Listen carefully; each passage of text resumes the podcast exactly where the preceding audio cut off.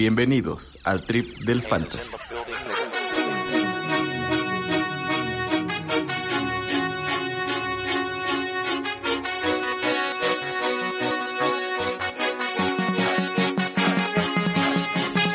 Dos semanas o una semana, cada vez es menos, muchachos. Bienvenidos a este nuevo podcast de su podcast favorito, este podcast de cabecera que te va a acercar a los campeonatos, te va a llenar tu billetera toda, toda de dinero, ganándote todos tus trofeos, todas tus ligas. Bienvenidos, señores, al trip del fantasy. Ya estamos cerca, Miguel, ya estamos cerca. Preséntate hasta a este auditorio en el antepenúltimo podcast antes del inicio de temporada. Ya estamos cerquísima, a la vuelta de la esquina. Yo ya veo a los Texans contra los Chips jugando el jueves. Ahora sí estoy emocionado, Chapatín. Ahora sí estoy emocionado. ¿Estás prendido? ¿Estás excitado? Hola, hola a todos. Prendidísimo. Bienvenidos a un episodio más de, de, su podcast de cabecera, ya se la saben, con la banda del Trip. Eh, pues más listos que nunca para, para iniciar esta temporada de primero de NFL y luego de Fantasy. Que nunca, ¿es, es tu temporada que estás más listo en la vida? Estoy más listo que nunca. O sea, eh, traemos una sección nueva que les va a decir un poco de cuánto dinero se pierde por pasar tanto tiempo en fantasy para las empresas. Entonces, haz de cuenta que yo soy parte de esa estadística ya. Pero bueno. No, tú eres exacto. Tú... un, un, shout, un, shout, out a nuestros amigos del Fantástico Tocho que se la viven este, buleándonos en, en el Twitter. Ya entendimos, hay que darnos un tiro, putos, como vean. no, está bueno el coto, está bueno. Espero que, que nos estén escuchando. Eh, y pues sí, vamos a darle. Y pues bueno, Excelente. ya, ya bastante intro, vamos a entrar en materia directa. Primer cuarto, señores, arrancamos con algo típico, pero creo que se necesita hablar. Leonard Fournette se va, lo cortaron. Acá creo que con el que quiero empezar a escuchar las opiniones es con nuestro experto Migue, que se le ocurrió draftear un sábado bien lejano al inicio de temporada y ahora tiene que pagar el precio de que drafteó a Fournette. Miguel, ¿qué opinas de esto? ¿Cómo afecta quiero, que tu equipo de quiero, fantasy quiero, este quiero, decir que, quiero decir que yo no fui el de la idea de draftear ahorita.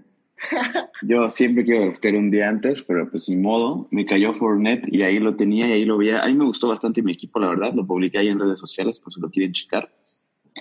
Pero pues Fournette lo cortaron el día siguiente a que lo drafteé, literalmente. O sea, aparte, lo drafteo, aparte lo drafteaste como en la quinta ronda y dijiste, a huevo, pinche y Steve. dije Steel y la ría, no, no, cámara.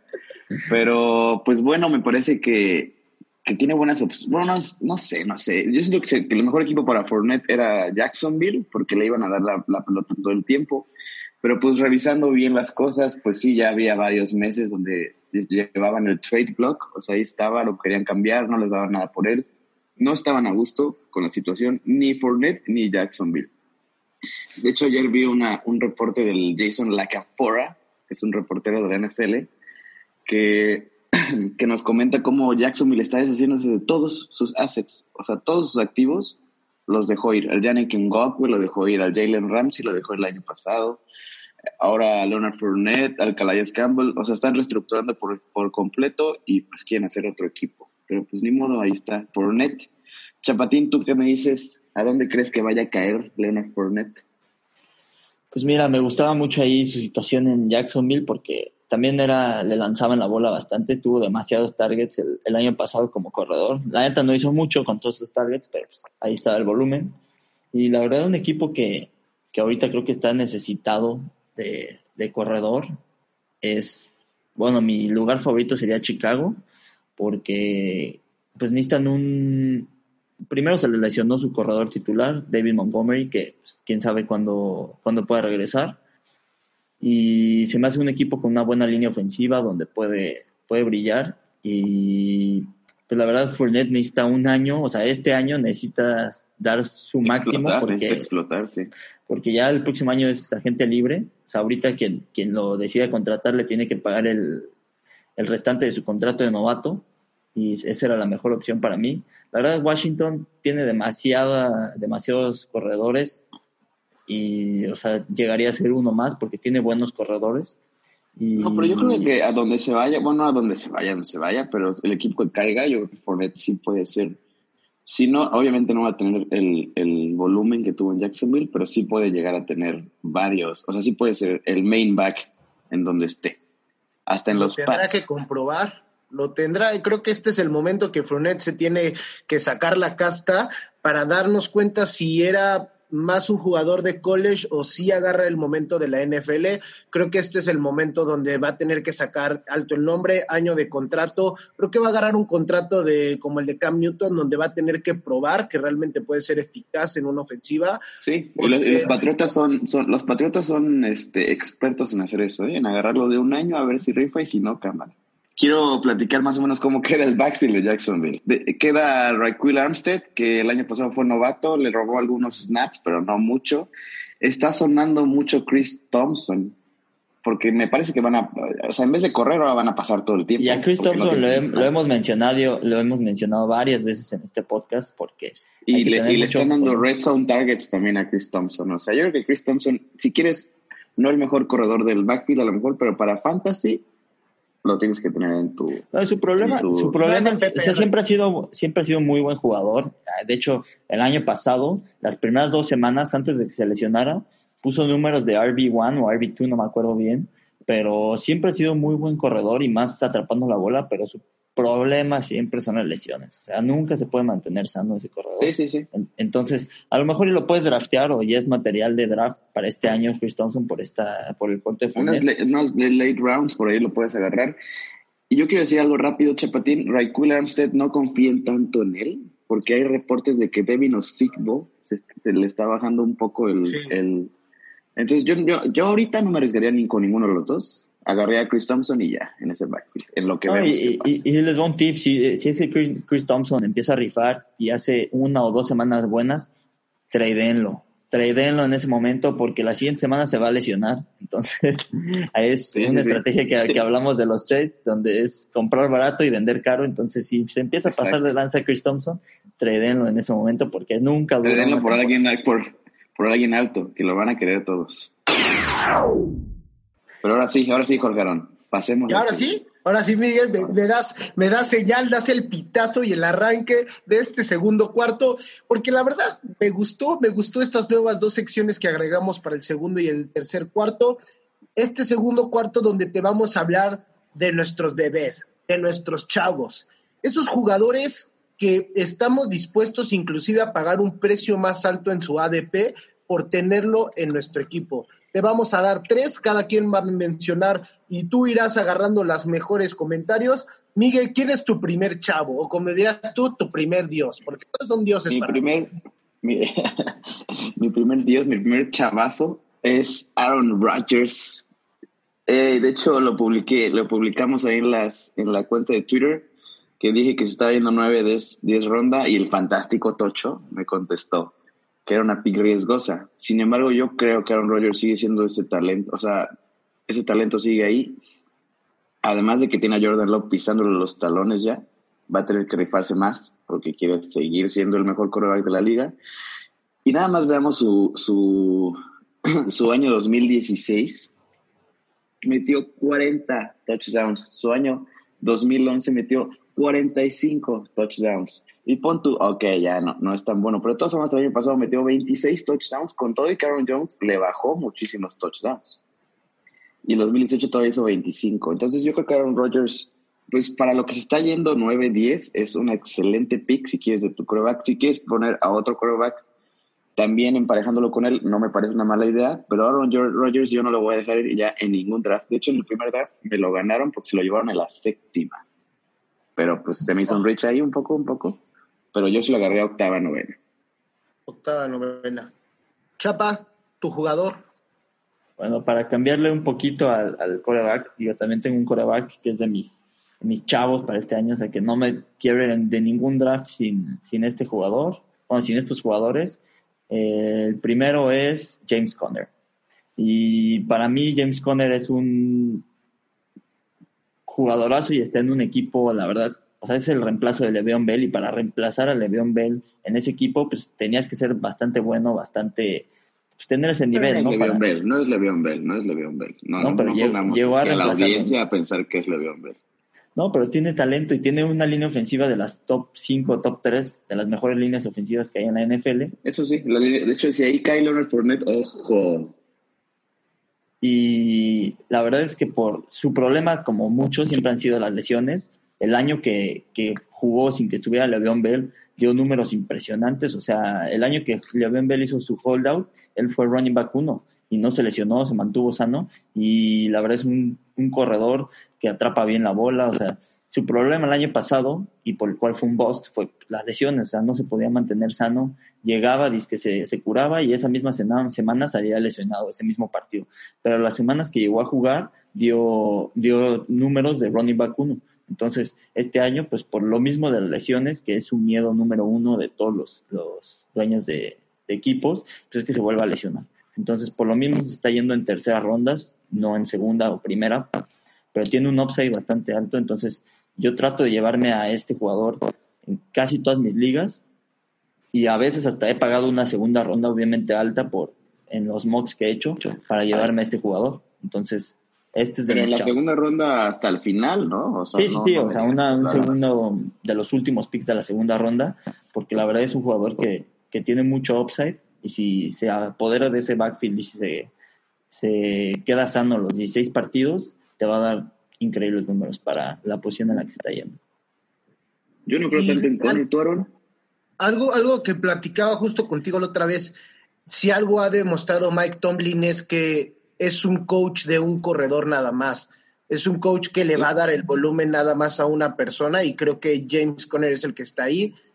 Posiblemente en algunos, en algunas rondas, en algunos pases, pues sí, obviamente los otros corredores tomen poder, pero creo que James Conner se va a quedar bastante tiempo con ese backfield hasta que salga una lesión. Yo también lo tomaría a James Conner. Vale, vamos con el tuyo, Aaron. ¿Cuál es tu primer My Guy? Mi primer My Guy que, híjole, cada vez, cada vez sube más su acción y me preocupa más porque voy a tener que pagar un precio más alto por él, es DK Metcalf. DK Metcalf, Arizona va a ser uno de los mejores equipos sin duda, va a estar muy, muy cerca de estar constantemente anotando y creo que los Seattle, Red Seattle, como Arizona. Perdón, de Seattle, disculpen. Y, de, y los Red Sox Targets se los va a llevar totalmente DK Metcalf. Aparte, vimos cómo cerró el año pasado. Russell Wilson es su coreback. Creo que ya está de más cualquier otro comentario que yo diga. Em, creo que DK va a tener un gran año, la va a romper bastante. Y lo que veíamos, cada vez va mejorando su árbol de trayectorias, cada vez puede ir profundo. También va a tener muchos puntos por recepción. Creo que esos pases, aprovechando su físico en contra de los corners, le va a ayudar a generar esas yardas posterior a, la recepción. Creo que DK Metcalf va a tener un gran año y pagar una quinta ronda por ese receptor que puede ser un receptor que te dé números de receptor 1, sí, sí me pones, no un receptor 1 elite, pero sí un receptor 1 bastante bueno, en promedio alrededor arriba de 16, 18 puntos, tomando en cuenta que si los Red Zone Targets se lleva, yo estoy augureando un touchdown, dos touchdowns por partido de DK Metcalf, uno asegurado con posibilidad de dos, tres y bastantes recepciones. Entonces, DK Metcalf es un receptor que yo tomo como alguien que es mi chavo, mi bebé, y tomando en cuenta que también la estrategia de running backs heavy es algo que a mí me gusta mucho usar. Entonces, en quinta ronda es cuando estoy buscando ya mis receptores y DK Metcalf es uno de los que aparecen en mi escenario. Ok, ah, yo también confío en DK Metcalf. De hecho, el año pasado tuvo 100 targets en su año de novato. Me parece muy alto para un novato y tuvo 7 tochos. Entonces, sí, yo también confío en DK Metcalf. Jorge. La verdad es que en la red zone es el, es el target número uno para Russell Wilson. Entonces, eso tiene un upside. es enorme, es masivo, es, es, es, es, imposible no verlo. O sea, todos los fades, literal, DK Metcalf los, se los gana a los corners, ¿no? Entonces, sí, es un. Pues es, es literal como un transformer ese güey, o sea, es, hasta parece demente. Exacto. Exacto, pero bueno, para cambiarle un poquito, Chepe, si quieres darnos tu segundo, tu segundo chavo. Mi segundo chavo, este pues es mi coreback de mi equipo. La verdad no soy tan fan como él como jugador, porque pues, yo era fan de Tony Romo, pero es Dak Prescott, coreback de los Dallas Cowboys. Y digo, el año pasado fue el coreback 2. que no se cansa, Chapatín, de hablar de Dak Prescott, ¿eh? Pues no, va a ser, está candidato a MVP este año. De hecho, si les gusta apostar, eh, Dak Prescott es la cuarta mejor apuesta para llevarse el MVP este año. Eh, entonces, les digo, el año pasado fue el coreback número 2 cuando nadie lo veía venir, se iba a lo mejor en las últimas rondas, en, los, en los, drafts y terminó siendo el coreback 2. Y eso fue con Jason Garrett de, de head coach, ¿no? O sea, alguien que nunca debió de haber sido head coach. Sí, era un, puede ser un buen coordinador ofensivo, esa es una buena chamba para Jason Garrett, pero no head coach. Y con él... Nunca debe haber sido y fue head coach 35 años. Sí, porque es el hijo de Jerry Jones y él hacía todo lo que Jerry Jones decía, pero bueno, ya se fue, gracias a Dios. Tenemos a Mike McCarthy, alguien que pues nada más tuvo la oportunidad de coachar a Brett Favre y Aaron Rodgers, dos de los mejores talentos. Y ganó un Super Bowl, y ganó un Super Bowl. Ganó un Super Bowl, entonces pues yo solo creo que los números de Dak Prescott con Mike McCarthy van a mejorar. El año pasado lanzó para casi 5.000 yardas, tuvo más de tuvo 30 touchdowns, intercepciones 11, un bajo número para una cantidad alta de touchdowns. Y lo que es bueno de Dak Prescott es que año tras año eh, ha aumentado su, eh, los intentos de pase que lanza.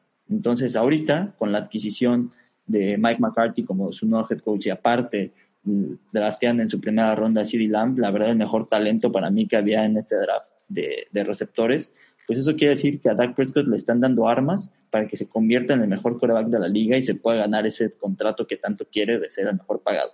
Entonces, la verdad para su ADP, o sea, para su ADP de estar yéndose, que es el 43, más o menos se va entre las rondas 4 y 5, yo estoy dispuesto a pagar una early fourth round, o sea, empezando la cuarta ronda para llevarme al quarterback uno de este año. Ese yo lo busco si estás en cuarta ronda, si estás si estás en cuarta ronda te lo vas a llevar. O si está ahí y estás tú en cuarta ronda te lo vas a llevar. Sí, dependiendo que otros jugadores haya antes. O sea, por ejemplo, si Russell, Wilson, Russell Wilson o Dak Prescott en cuarta ronda. Dak Prescott, Dak Prescott. Russell Wilson si hasta que no empieza a ver que está cambiando su dinámica de la ofensa Pete Carroll, donde está jugando un fútbol de 1980 a 1990, donde solo quieren correr la bola y no explotan a Russell Wilson, no, o sea, no, no te va a... Chris Carson. O sea, puedo esperar que Dak Prescott se convierta en el quarterback 1, sí, puedo esperar que Russell Wilson se convierta en el quarterback 1 del fantasy, la verdad es que no. O sea, no tiene ese upside Russell Wilson. Te va a dar números de top 5, sí, pero no que se vaya a convertir en el 1. Mm, muy buen argumento. Ok, okay. válido, válido.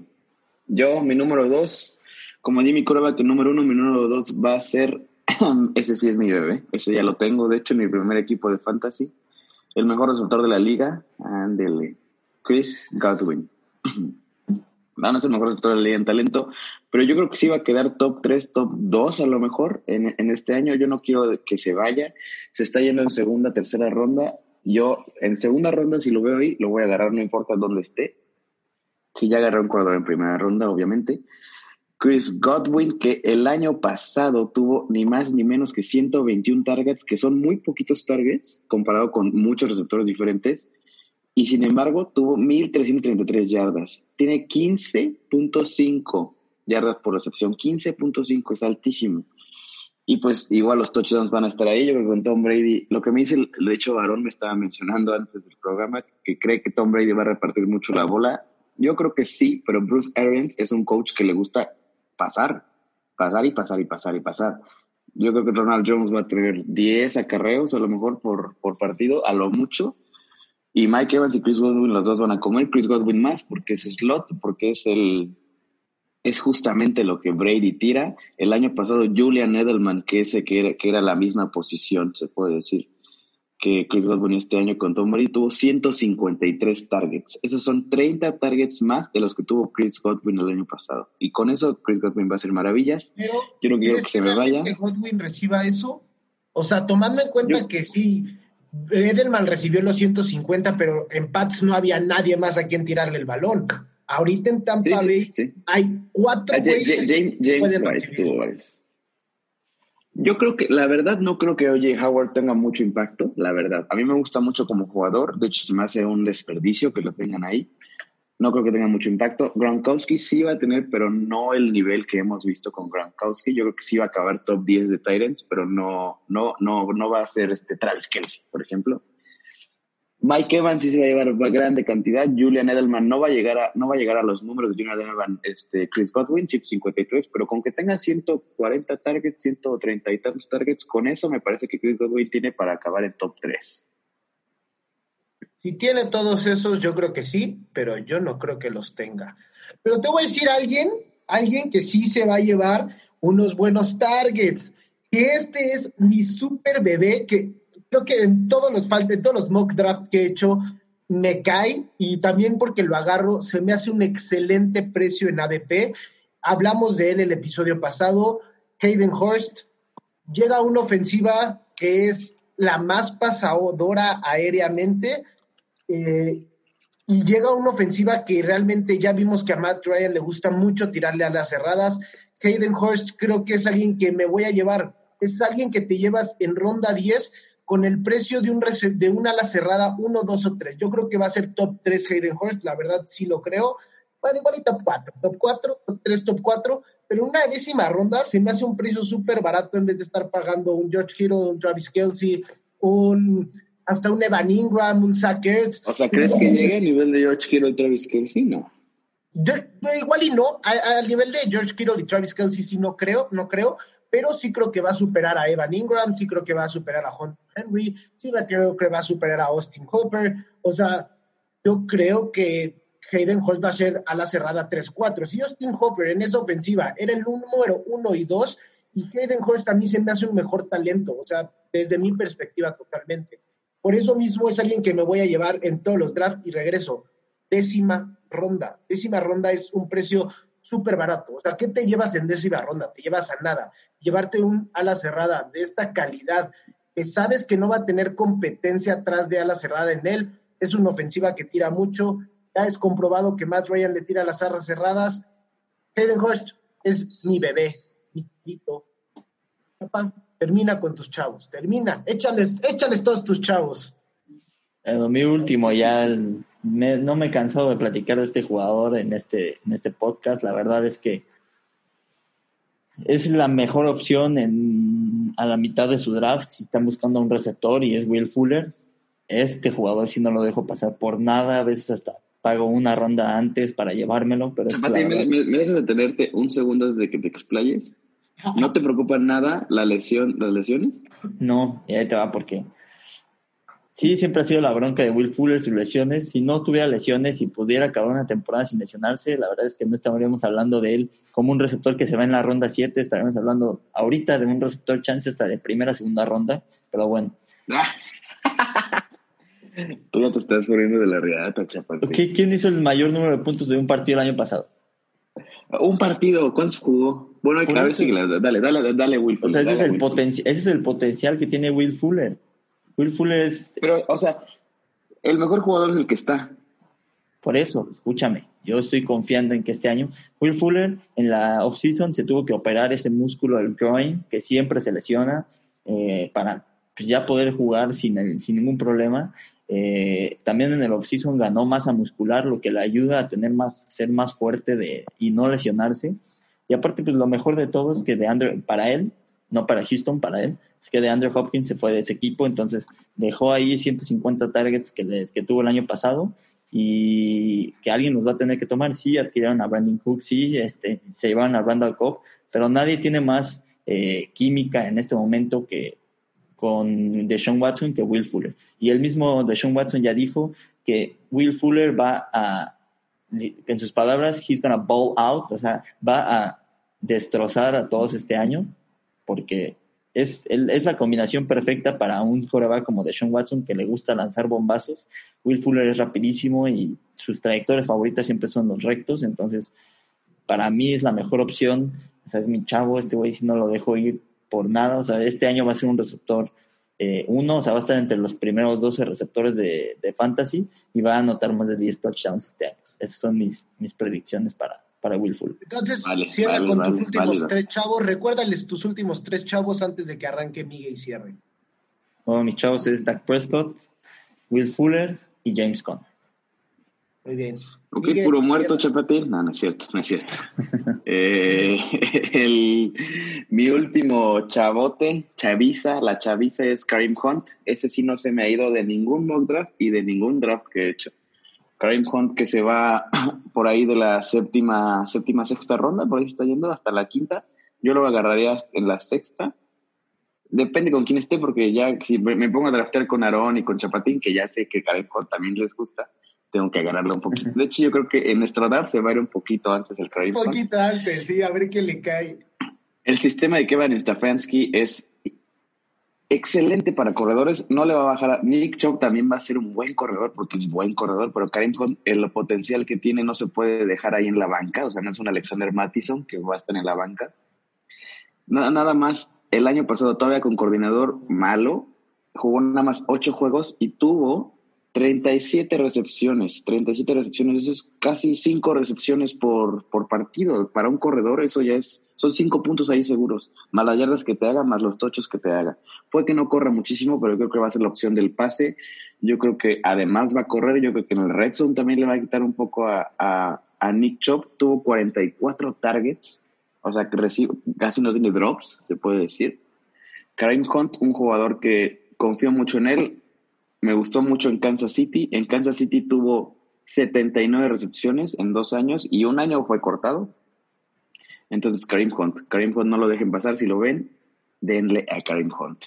Ah, y aparte yo escuché una estadística donde Karim Hunt, que se le puede decir que es el, un, eh, un handcuff de, de, un titular, porque sabemos que el titular es Nick Chubb, Karim Hunt es el único jugador de estos handcuffs que si el titular se lesiona, sería drafteado antes que el titular en, el, en, el, en los Sí. drafts de fantasy. Sí, sí, o sea, no es, no como un- Karim Hunt sería top, top 6, top 6. Sí, y Nick Chubb se está yendo casi en segunda ronda, final de primera ronda. O sea, sí, sí tiene un talento impresionante y un potencial altísimo. Y aquí solo es esperar a ver qué pase con él y Nick Chubb. O sea, si Nick Chubb va para abajo, o sea, donde sea que hayas drafteado a Kareem Hunt es un estilo. Y en una de aún, esas, con, a- aún, aún con Nick Chubb en el campo, Karim Sí. Hunt va a hacer puntos. Sí, o sea, puede ser a un flex, un flex este, que puedas meter semana a semana porque sabes que te va a dar puntos. Un O sea, no, no, no creo que te baje de posibilidad 10, actuar. 11, 12 puntos. Pero bueno, siguiente. Cierra, Jorge Aaron, ¿cuál es el último que tú traes para Tus nosotros? últimos, pero recuérdales cuáles son tus últimos tres chavos. Ah, claro, mis, mis chavotes son Aaron Rodgers, que ha sido mi chavo toda la vida, entonces no lo voy a dejar nunca. Mi Karim Hunt y mi Chris Godwin. Perfecto, y cerramos. Hace rato te platicaba de un jugador en la mejor ofensiva aérea. Ahora te echo un jugador en la mejor ofensiva terrestre. La mejor ofensiva terrestre fueron los Baltimore Ravens. Creo que una vez más va a ser la mejor ofensiva terrestre con Lamar Jackson, Mark Ingram y con este bebé que yo no dejo ir, porque como estos perros ya escucharon que van atrás de Karim Hunt, si no me cae Karim Hunt, voy por este chavo y este chavo se llama J.K. Dobbins.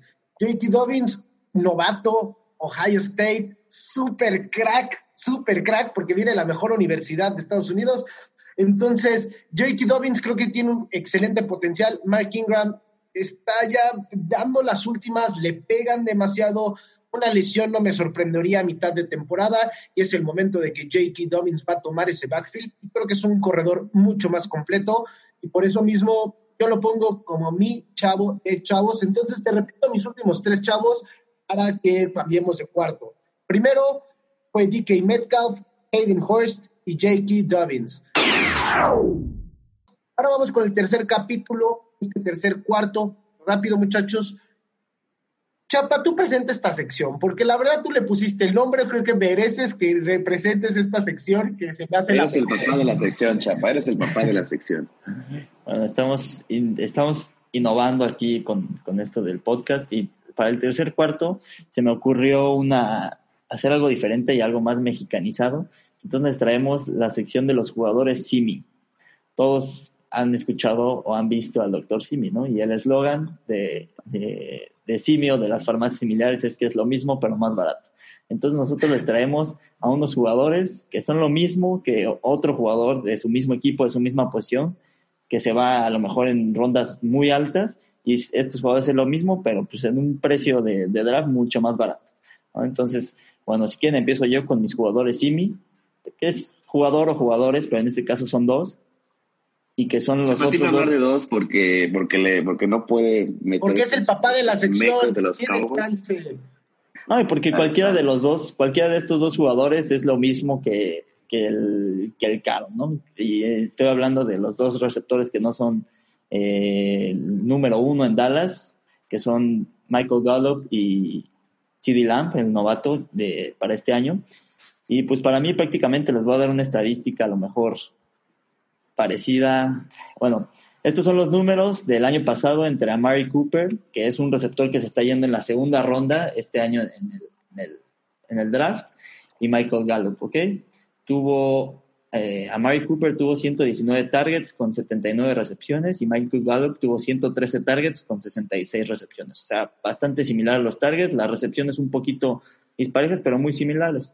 Y las yardas fueron de 1189 para Amari Cooper y para Michael Gallup fueron de 1107. Entonces, la verdad son números Uy, parece igualitos. mu- números prácticamente iguales. Entonces, Michael Gallup se está yendo en la ronda 6, 7 este año y Amari Cooper es una ronda 2. Ah, Sí, la mayoría de los drafts está yendo en la ronda 2. Entonces, a lo mejor, y si eres un fan de los Cowboys como yo, pero puedes agarrar un receptor bueno o un corredor bueno que, que, te dé a lo mejor números similares a los que te daría una Mari Cooper y en tu ronda 7 o en tu ronda 6 puedes ir por este Michael Gallo o si te esperas en la ronda 9 10 puedes ir por CD Lamb que para mí estos tres receptores la van a romper este año puede ser que sea otra vez un año donde veamos a tres receptores con mil yardas en un mismo equipo entonces para mí este es- estos son mis jugadores simi porque te digo Chapatín con los Cowboys sí trae acá otro nivel de... O sea, esto solo ha pasado creo que una vez en la historia y el Chapa ya lo quiere recuperar, güey.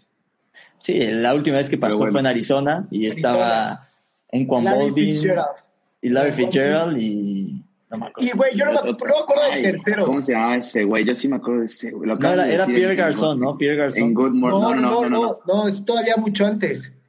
Creo que fue cuando No, fue pues, 2008, creo que fue cuando fue el Super Bowl de Pittsburgh. Es- Pero me falta uno, siempre se me olvida. Es un muerto, es un muerto, es un muerto. Así, un, un, un- uno de los delgaditos, de los chiquitos que siempre tienen Arizona, como un John Brown, algo así. Pero bueno, Pues este año bueno. se va a repetir eso. Pero bueno, bueno, está bien. Demos- demos- démosle dinamismo a este pedo. Jorge Arón, dinos quién es tu Simi. Eh, literal, creo que es la expresión perfecta de lo mismo, pero más barato. Nicole Harman, eh, receptor de Kansas City, el año pasado fue novato y quiero que checarles estos stats. ¿Dijiste cuántas eran las yardas por recepción que tuvo tu chavo que dijiste hace rato, Miguel? El Chris Sí, Godwin. Chris Godwin. ¿Cuántos, ¿Cuántas tenía yardas por recepción? Ten- tenía 16. Ahí te va esto, papá. 20.7 yardas por recepción. Mecole Harman, es cierto, es cierto, solo tuvo 41 targets. ¿Por qué? Porque en el momento que estaba eh, Tyreek Hill en el campo, únicamente tuvo el 10.2 de los snaps, el 10.2% de las jugadas estuvo adentro. Cuando no estaba Tyreek Hill, jugó el 66% de las snaps. En puntos fantasy, cuando estaba Tyreek Hill, eh, hacía solo 6.25, pero cuando no estaba Tyreek Hill, 12.18 puntos. Entonces, lo mismo para el más barato. Se lastima Tyreek Hill, va a llegar Michael Harman y es el segundo jugador, yo creo que de los más rápidos del NFL. Se echaron unas carreritas y ahí estuvo pareja la carrera y creo que va a estar también parejo los puntos y la productividad que puede dar Michael Harman si es que se lastima Tyreek Hill, porque si está Tyreek Hill yo el creo que, campo- yo creo que, yo, yo creo, Jorge Arón, este, contradiciendo un poquito, que Michael Harman lo van a involucrar mucho más porque la explosividad que tiene es increíble y le van a dar más targets, aún con Tyreek Hill. Sí, estos fueron los datos del año pasado. Totalmente puede Sí, cambiar sí. este año. De hecho, yo espero que cambie este año. Pero también está Robinson, el otro receptor, que creo que pues eso puede afectar un poco. Y en Sammy esta- Watkins por ahí. Sammy Watkins, y pues está Travis Kelsey, el chile de Chapatín, el Clyde Edward también ya está ahí bien trepadísimo. Entonces, No, pero yo, yo no buscaría draftear otro receptor en esa ofensiva si no es Tyreek Hill o Nicole Harman, porque ahí buscas upside. Y la verdad es que si Tyreek Hill se lesiona, el que tomaría su lugar es Nicole Harman, porque es el que tiene la velocidad que tiene Tyreek Hill. Claro. Simplemente. Claro, claro. Ciérrale, ciérrale. Pero bueno, ahora sí, ya déjame cierro esta sección con mi chile de chilazos, con otro que ya agarré también. Es Jarvis Landry. Jarvis Landry, que es alguien que además cada, con cada temporada que pasa sigue dando buenos números, sigue dando este, targets, es el dios del PPR en Miami, y Miami era el dios del PPR. Y pues Odell Beckham se está yendo en cuartas rondas, terceras rondas a veces, y este se cae hasta sextas, séptimas, hasta octavas rondas. Y le voy a dar, les voy a dar unos stats increíbles, van a decir, y Miguel, Dios mío. Eh, Dios mío, Miguel. Jarvis Landry, Dios mío, no puede ser, qué, qué inteligente eres, no es cierto. Jarvis Landry, Jarvis Landry tuvo 138 targets el año pasado Odell Beckham tuvo 133. 138, Jarvis Landry tuvo más targets. Jarvis Landry tuvo 83 recepciones, Odell Beckham tuvo 74, tuvo más recepciones. Odell Beckham tuvo 1035 yardas, Jarvis Landry tuvo 1174 yardas, más yardas de Jarvis Landry. Y pues nada, para acabarla, Odell Beckham tuvo 4 touchdowns, Jarvis Landry tuvo 6 touchdowns todo arriba Jarvis Landry. Jarvis Lo mismo, pero más barato. la duda con, la duda con Jarvis, la duda con Jarvis es la lesión. Pero no, no, no, no creo que se lesione tanto, la verdad. Yo creo que es más se lesiona antes Odell. No, no, no, el que lo operaron ahorita en este offseason. Que va a regresar bien, sí, de la cadera. Está, está, está, está, cuestionable, de hecho, ahorita Jarvis Landry. Pero no, no creo que le baje nada. Jarvis Landry se me hace un excelente receptor. Tiene unas manos, o sea, también, además de que es muy bueno, el volumen es muy alto.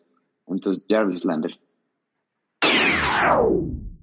Pues excelente sección, para mí mi favorita de este podcast, lo mismo para más barato, excelentes jugadores, pero llegó el momento de concluir, vamos cerrando este podcast, damos pitazo al último cuarto, el cuarto de los campeones, y ahora te vamos a dejar unos datos interesantes, unos buenos datos para que te vayas con nuevas ideas, para que digas, ay, mira, escuché este dato en este podcast que está bien verga, puros expertos y datos bien buenos. Entonces, Vamos a cerrar eh, esta sección con Chapatín. Miguel, empieza tú, continúo yo y que cierre Chapa que trae el mejor fun fact del episodio. Excelente, excelente. Sí, es el mejor fun fact del episodio del Chapatín. Espérenlo, no se vayan de esta sección. Pero bueno, mi fun fact viene con la temporada de Lamar Jackson, que tuvo, pues ya sabemos todos, histórica del año pasado. Pero dentro de esa temporada hubo un, un, un, un fact que me, que me llamó la atención y que me encantaría tenerlo en mi equipo es que tuvo 30, 30, tuvo 7 partidos con más de 30 puntos de fantasy esta temporada. Ha sido la mayor cantidad de, de partidos con más de 30 puntos por cualquier coreback en la historia de la NFL. Y eso es increíble. Lamar, pues Aaron, no, no, no, no vas a dejar mentir, Aaron lo cargó Lamar Jackson al campeonato de Omaha. Lamar el año pasado cargó completamente equipos, entonces ese era mi fun fact. Vamos a darle continuidad a tu fun fact y mi fun fact de, esta, de este episodio es mencionar que el año 2009, el año 2019 fuimos afortunados todos los que jugamos, ya que vivimos dos situaciones históricas, históricas. Miguel lo acaba de mencionar bien. Una fue de Lamar Jackson poniéndose como el segundo mejor coreback de la historia en temas de fantasy con 415.68 puntos fue lo que hizo Lamar Jackson en el 2019. Un año previo, el Chile de Chapatín, Pat Mahomes, en el 2008 tuvo 417 puntos. Por eso mismo se, eh, no fue el mejor coreback de la historia en fantasy, pero sí el segundo mejor, posicionándose como el sexto jugador de toda la historia, haciendo más puntos.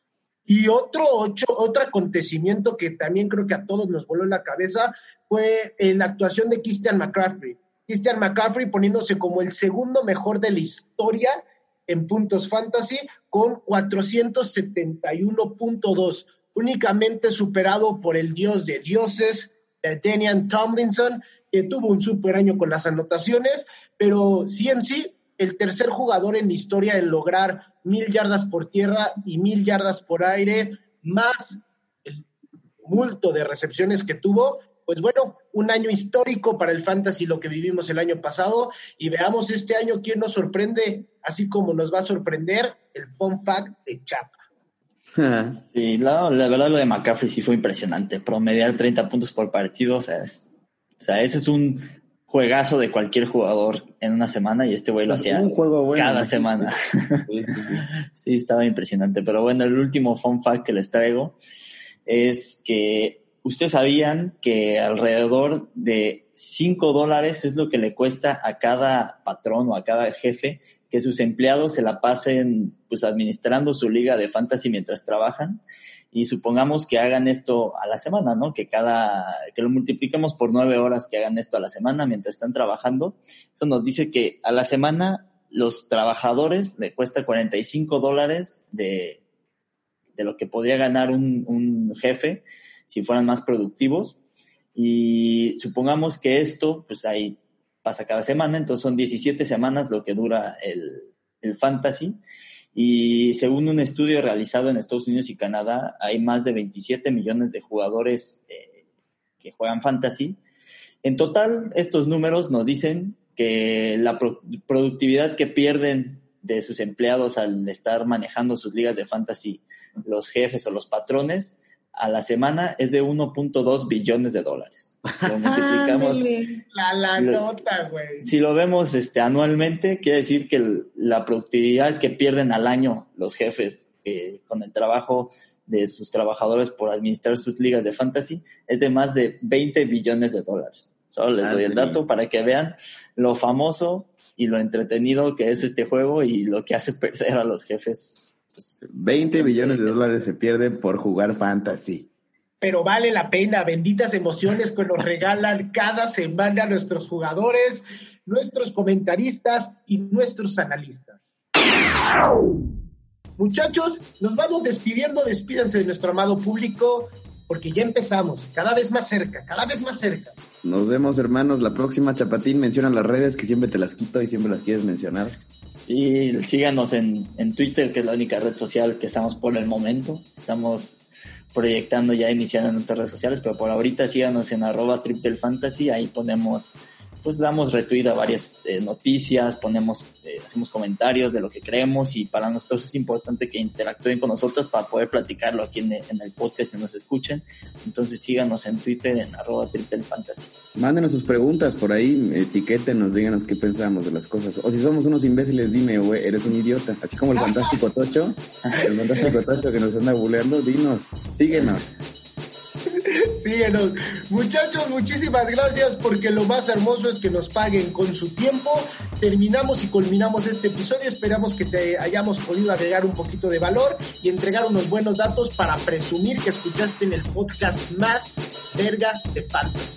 Y si no le gustan los fantañeros y a la sensación del tocho, ya les cantamos el fantasy. Pero bueno, yo creo que eso lo averiguaremos después, muchachos. Muchas gracias por su tiempo. Esto fue el Trip, el fantasy.